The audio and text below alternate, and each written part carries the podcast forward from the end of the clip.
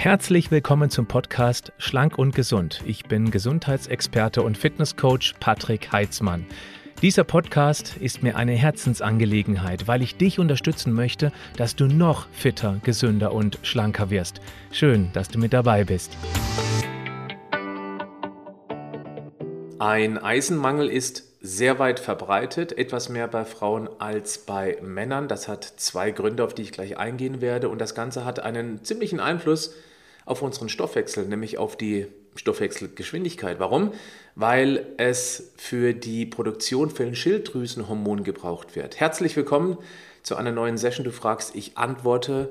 Ich möchte heute auf eine Frage von Karin eingehen, die mich über Instagram erreichte. Sie fragte mich, kann es sein, dass durch meinen jahrzehntelangen Eisenmangel die Schilddrüse in Unterfunktion gegangen ist? Ja, das kann tatsächlich sein.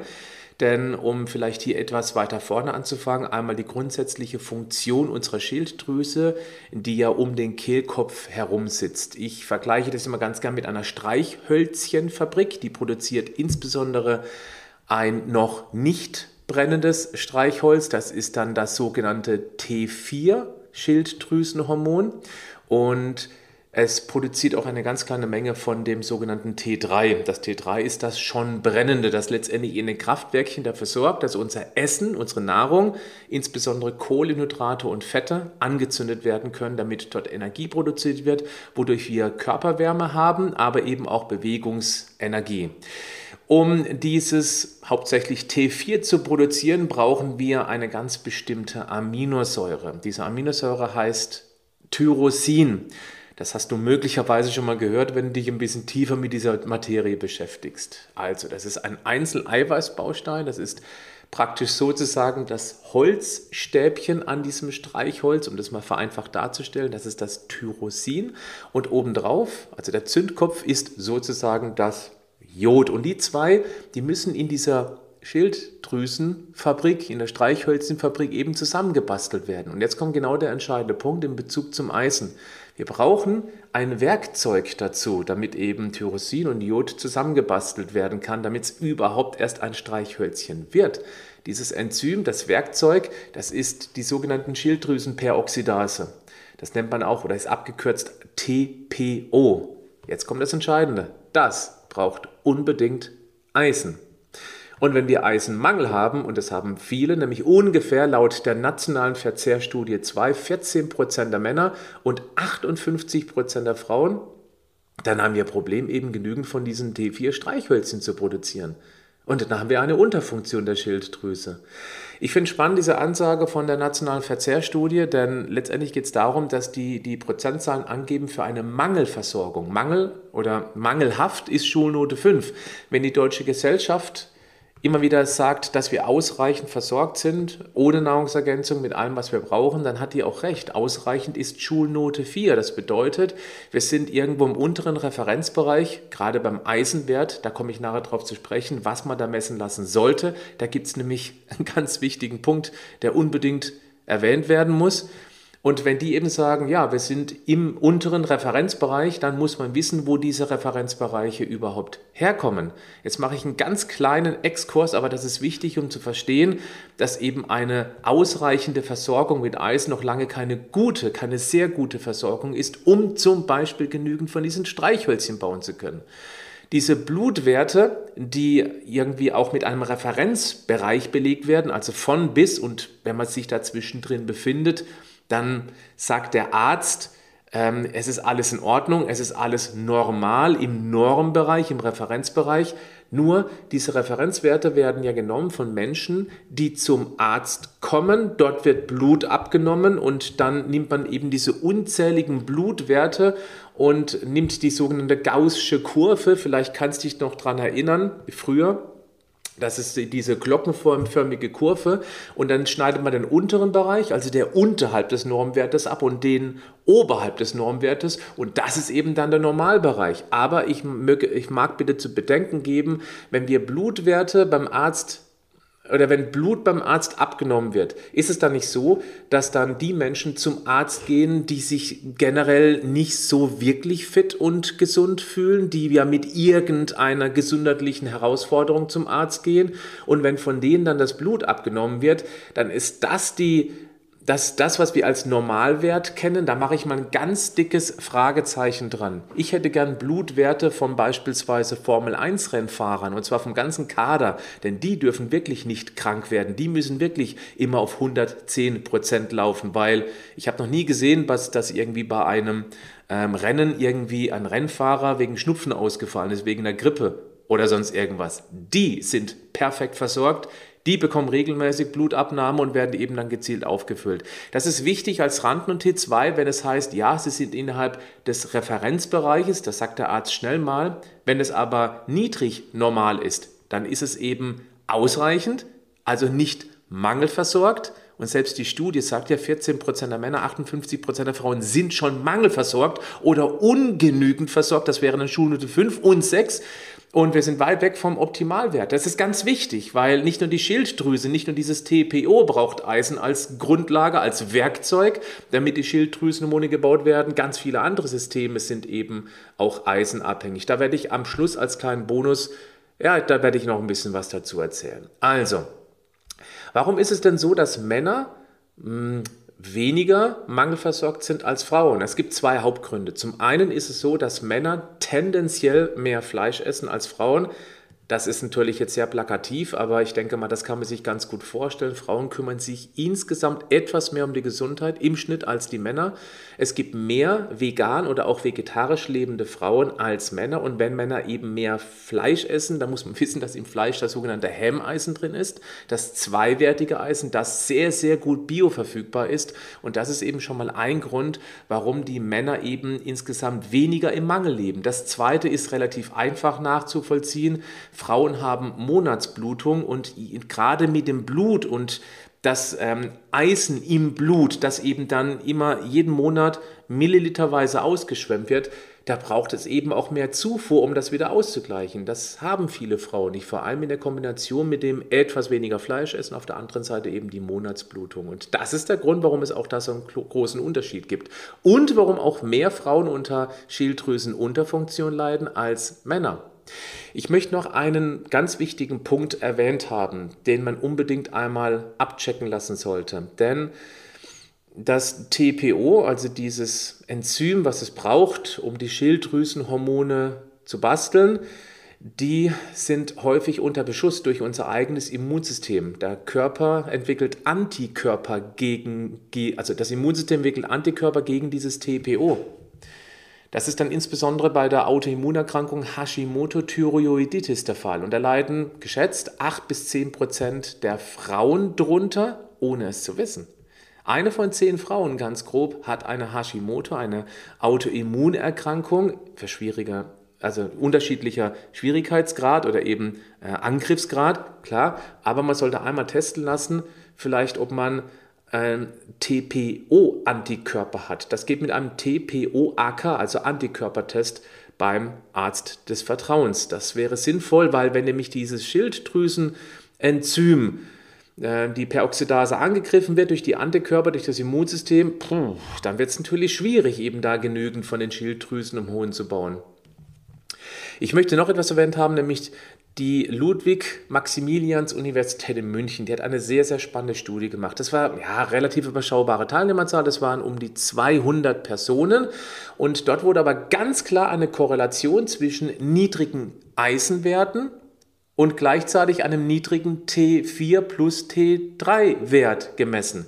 Jetzt kommt aber das Entscheidende, das sogenannte TSH-Hormon, also das äh, Thyroid-stimulierende Hormon, das war unberührt. Und das sage ich gerade deshalb, und das ist egal dann von welchem Eisenstatus. Und das sage ich deshalb, weil wenn man zum Arzt geht und sagt, Herr Doktor, irgendwie fühlt sich meine Schilddrüse oder ich habe das Gefühl, meine Schilddrüse funktioniert nicht, machen Sie mal eine Messung, dann ist der Goldstandard äh, in dem Fall die Messung des TSH.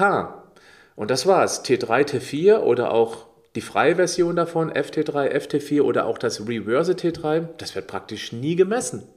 Und da kann TSH normal sein, aber trotzdem produziert die Schilddrüse eben nicht genügend von diesen T3, T4 Schilddrüsenhormonen. Du verstehst? Also ein alleiniger Wert TSH sagt leider nichts aus.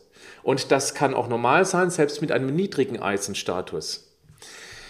Typische Eisenmangelsymptome, die möchte ich einmal erwähnt haben. Das ist einmal niedriger Blutdruck, dann ist es ein hoher Puls, dann ist es schon oh, ein ordentlicher Mangel kann das schon sein. Blässe, Kurzatmigkeit, klar natürlich, weil das Eisen transportiert im Blut den Sauerstoff und wenn man einfach weniger Sauerstofftransporte hat, ja, da muss man eben auch schon mal nachatmen, damit eben auch tatsächlich genügend Sauerstoff an den Mitochondrien, an den Kraftwerken ankommt. Dann auch ganz typisch, äh, leider auch sehr unspezifisch, weil das kann mit allen möglichen Mängeln zusammenhängen. Das ist die Müdigkeit, aber auch Schwindel, Kopfschmerzen, eingerissene Mundwinkel könnte auch eine Möglichkeit sein, könnte aber auch ein Zinkmangel sein, Haarausfall und Zungenbrennen. Dann natürlich auch Konzentrationsstörung hat auch mit dem Sauerstofftransport zu tun und das ist immer so das, was ich gerade zur aktuellen Zeit ziemlich kritisch finde, ein schwaches Immunsystem, weil eben das braucht auch genügend Eisen, um wirklich richtig funktionieren zu können. Jetzt kommt der entscheidende Punkt. Es macht durchaus Sinn, einmal den Eisenstatus messen zu lassen.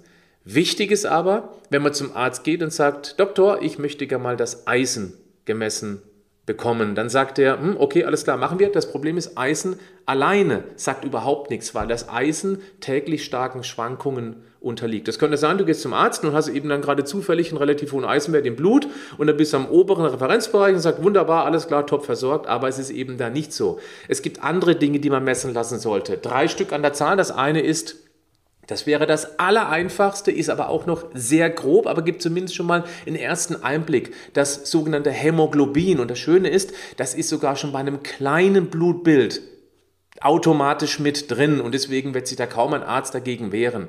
Hämoglobin ist ein Bestandteil unserer Erythrozyten, also der roten Blutkörperchen, weil das Hämoglobin hat nämlich die Aufgabe, letztendlich dann den Sauerstoff Huckepack zu nehmen und eben dann zu den Zellen zu transportieren. Männer sollten einen Hämoglobinwert irgendwo zwischen 14 und 18 Gramm pro Deziliter Blut haben. Frauen ungefähr 12 bis 16. Jetzt kommt das Entscheidende.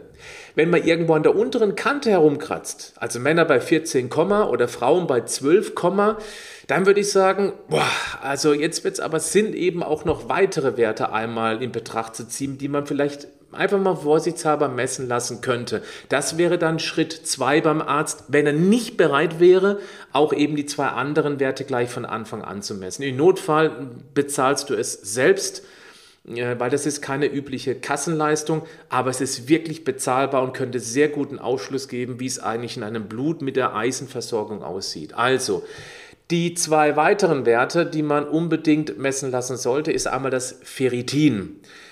Jedes Ferritin-Molekül kann 4000 Eisenmoleküle speichern. Also es ist ein richtiger Eisenspeicher.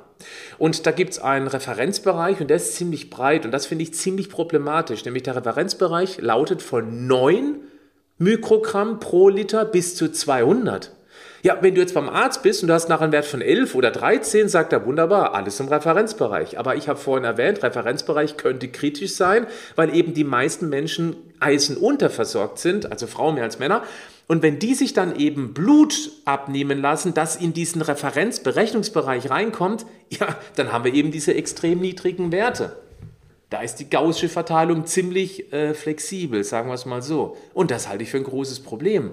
Meine Empfehlung wäre, dass wir Männer wie Frauen einen Wert von ganz grob 100 bis 150 Mikrogramm pro Liter erreichen sollten. Weißt du, wenn du als Frau 70, 80 erreichst, da bist du auf keinen Fall unterversorgt und dann ist alles auch schon okay. Aber so Ziel wäre irgendwo zwischen 100 und 150 Mikrogramm pro Liter.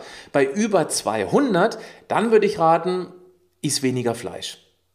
Dann bist du vermutlich, das kann sein, muss nicht, ein Fleischesser und dann würde ich sagen, ah, zu viel Ferritin, zu viel Eis im Körper ist mich kontraproduktiv. Ab 300, dann würde ich empfehlen, ab zum Arzt, denn eine Achtung, ein hohes Ferritin kann auch ein Entzündungsmarker sein. Und das ist ziemlich spannend, weil wenn es irgendwo im Körper einen Schwelbrand gibt, Silent Inflammation, Entzündungen, und die sind weiter verbreitet als viele denken, da werde ich auch bald ein Video dazu veröffentlichen, dann ähm, ist das Eisen ein sehr reaktives Molekül und kann eben sehr schnell oxidieren und eben auch viele freie Radikale bilden, was eben dann diesen Entzündungsprozess letztendlich auch noch zusätzlich befeuert. Und der Körper ist so schlau, dass er eben dann das freie Eisen zurückzieht in die Speicher. Und so kann es sein, dass man eigentlich nicht wahnsinnig viel Eisen im Körper hat, dass aber das Ferritin trotzdem hoch ist, nämlich um die 300 oder aufwärts. Dann würde ich unbedingt auch mal zum Beispiel das HSCRP messen lassen, das High Sensitive C-reaktive Protein, HSCRP. CRP, um zu gucken, schwelt da irgendwas in meinem Körper? Ist da irgendwas? Um einfach dann möglicherweise Maßnahmen zu ergreifen, dem was entgegenzusetzen, zum Beispiel eine stark antientzündliche Ernährung beziehungsweise äh, gezielt Antioxidantien, um eben diesen freien Radikalen was entgegensetzen zu können. Also merke dir Ferritin 100 bis 150, super. Ab 200, ja, mal ein bisschen weniger Fleisch essen und ab 300 ab zum Arzt und vielleicht gucken, wie man das irgendwie reduziert bekommt. Es gibt nämlich auch Eisenverwertungsstörungen, das kann auch sein. Das ist zum Beispiel bei einem B12 oder Folsäuremangel der Fall.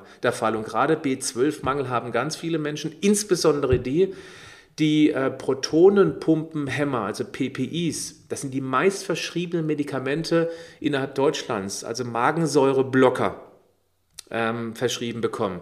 Dann kann mich der Körper dieses B12 nicht optimal aufnehmen bzw. aktivieren, dann kommt es zum Mangel und das kann eben eine Eisenverwertungsstörung nach sich ziehen. Folsäuremangel, Folsäure ist die Diva unter den Vitaminen.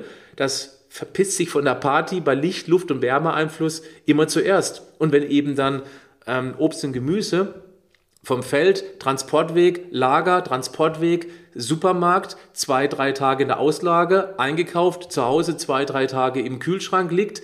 Ja, was da noch übrig bleibt an Folsäure, kann sich, glaube ich, jeder irgendwie ausdenken. Also nicht mehr wahnsinnig viel.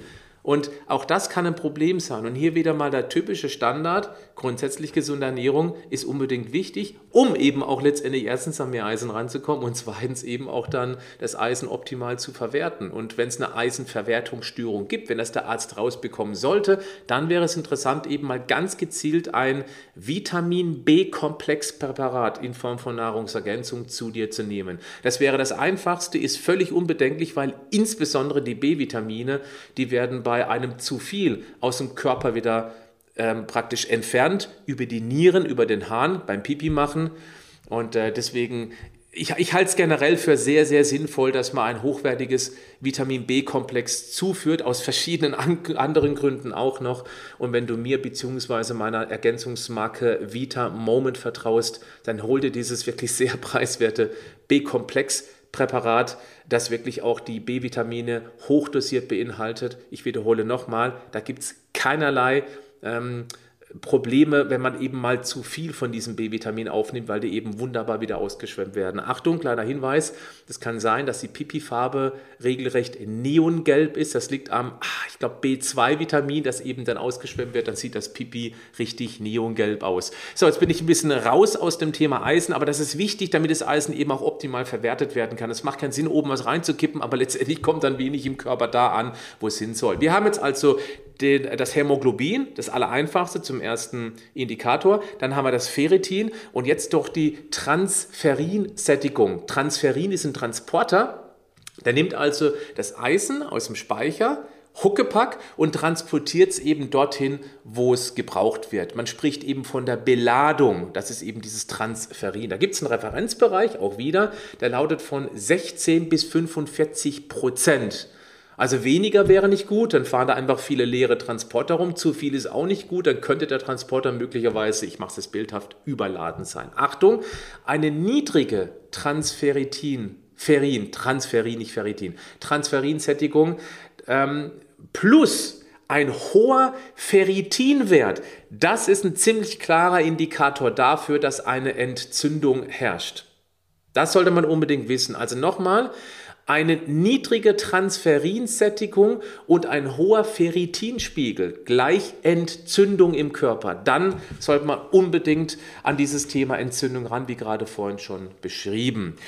Wenn Transferin stark erniedrigt ist, also unter 10%, dann und das Ferritin ist ebenfalls niedrig, da kann man fest davon ausgehen, dann ist ein ganz klarer Mangel da, da muss unbedingt mehr Eisen ins System und das wird auch ganz häufig der Fall sein. Und deswegen lasst uns über das Auffüllen sprechen. Das Beste und wirkungsvollste überhaupt ist tatsächlich eine Eiseninfusion. Also Pix direkt, zack, rein in das Blut sozusagen und dann geht es auch relativ schnell, dass eben die, äh, dass praktisch das Eisen aufgefüllt werden kann. Das geht selbstverständlich und auch gut so, nur beim Arzt. Der muss eben auch sowas natürlich mitmachen wollen. Dann geht es aber auch relativ schnell.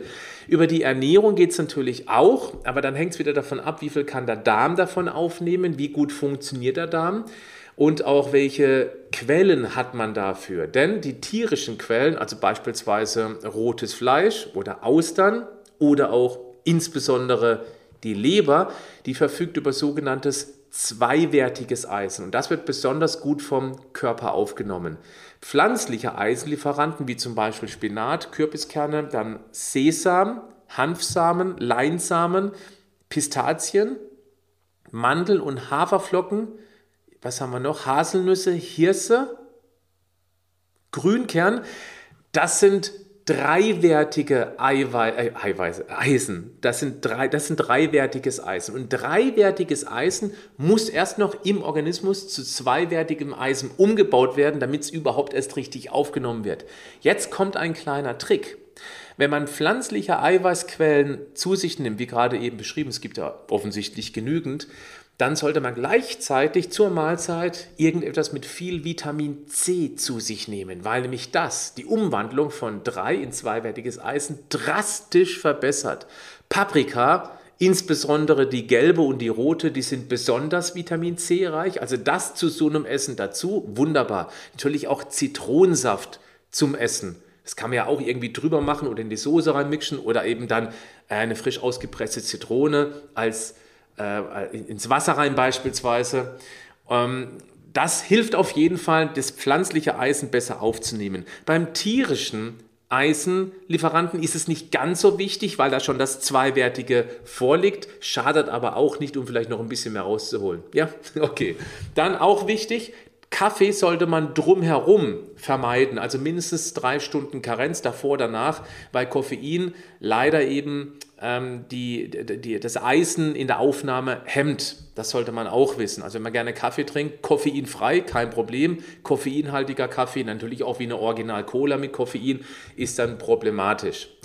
Die dritte Möglichkeit ist mit Sicherheit wohl mit die einfachste. Das ist eben als Nahrungsergänzung. Wenn man im Mangel ist, dann würde ich auch dringend zusätzlich zu einer eisenbetonten Ernährung raten. Und Eisenbisglycinat ist eine wunderbare Möglichkeit, eben den Eisenspeicher aufzufüllen. Es hat eine hohe Bioverfügbarkeit und ist vor allem auch sehr verträglich. Da gibt es nämlich manchmal ganz große Probleme. Ja, wie Übelkeit beispielsweise, das ist bei vielen typischen Eisen-Nahrungsergänzungen, hören wir das immer wieder oder haben es gehört aus der Community. Deswegen haben wir bei Vita Moment uns auch für ein Eisenpräparat auf Bisglycinat-Basis entschieden. Ja, und das einfach dann zum Essen mit dazu nehmen. Und somit hat man eben dann eine gute Möglichkeit, die Eisenspeicher aufzufüllen. Man braucht ein bisschen Geduld. Also bei der Eiseninfusion geht es relativ zügig. Beim Essen und oder mit Nahrungsergänzung dauert es einfach ein bisschen. Also gibt immer einige Wochen Zeit. Aber ich denke mal, das wird nicht so lange dauern, bis du spürst, dass sich da irgendwas tut. Du wirst wacher, fitter, du bist belastbarer. Und ähm, also das Eisen hat nicht nur Einfluss auf den Schilddrüsenstoffwechsel. Wenn du magst, dann guckst du mal in die Show Notes des Podcasts oder in die Beschreibung dieses Videos. Da habe ich die Links dazu gemacht zum B-Komplex-Produkt beziehungsweise auch zu diesem Eisen-Bisglycinat.